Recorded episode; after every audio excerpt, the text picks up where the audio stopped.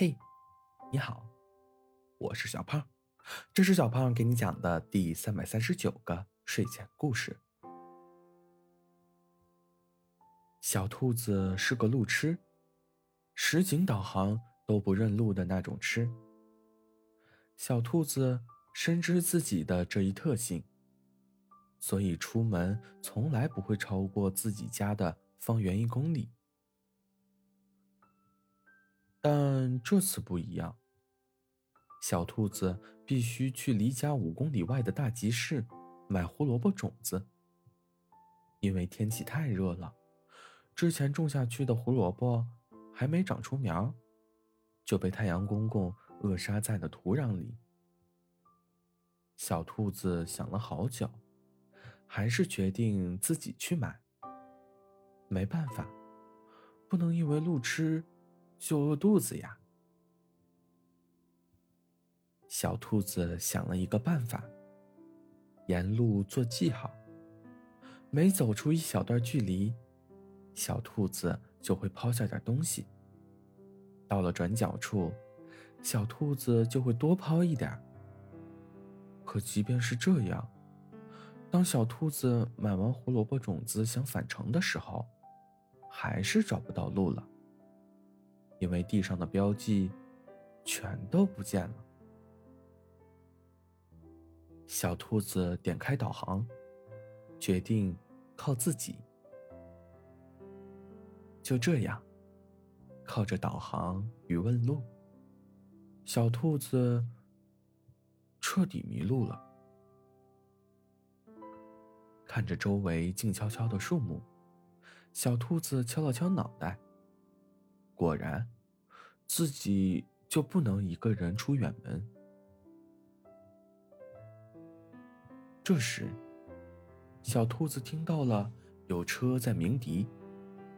小兔子抬起头，看见一辆车缓缓的停在它面前。玻璃窗摇下，车里是一只小狐狸。你是迷路了吗？需要帮助吗？小狐狸露出一个微笑。小狐狸跟着小兔子好一段距离了。之前听小棕熊说，森林里有一只不识路的兔子，小狐狸还不信。今日一见，果然名不虚传。是的，我要去。小兔子。没觉得不好意思。我知道你住哪儿，我们是邻居。小狐狸笑道。所以，我每天傍晚听到的钢琴声音，是你弹出来的。小兔子很兴奋。小兔子老早就想去拜访这邻居，但。距离超过了一公里，小狐狸笑了笑：“你怎么一个人跑这么远？”小兔子说到这个就来气：“我去买胡萝卜种子，沿路做了标记，但是回来就不见了。你用什么做的标记呀？”小狐狸好奇道：“面包屑呀。”小兔子依然认为自己很机智。小狐狸笑出了声，心想：这只兔子不仅路痴，还是个小白痴。小兔子很不满小狐狸的态度。虽然你解救了迷路的我。但是，你也不能嘲笑我。小兔子气嘟嘟。不好意思，我没忍住。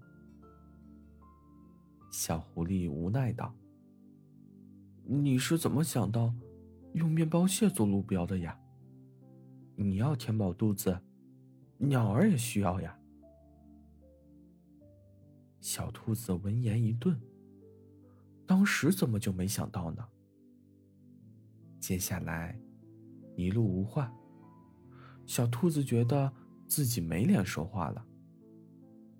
小狐狸一路吹着口哨，将小兔子送回了家。小兔子下车时，小狐狸叫住了它：“小兔子，下次你要是想去一公里以外的地方，就吹一下这个吧。”小狐狸从脖子上取下来一个吊坠上面是一个钢琴样的哨子。我听到了，就来送你。啊？这也太不好意思了。小兔子接过哨子，问道：“你一般什么时间有空呀？”小狐狸笑道：“你的专属司机，随时有空。那我的专属司机能送我去我会弹钢琴的邻居家吗？”小兔子跳上车，坐稳了。小狐狸踩下油门。好啦，故事讲完了。故事来自微信公众号“睡前故事杂货店”。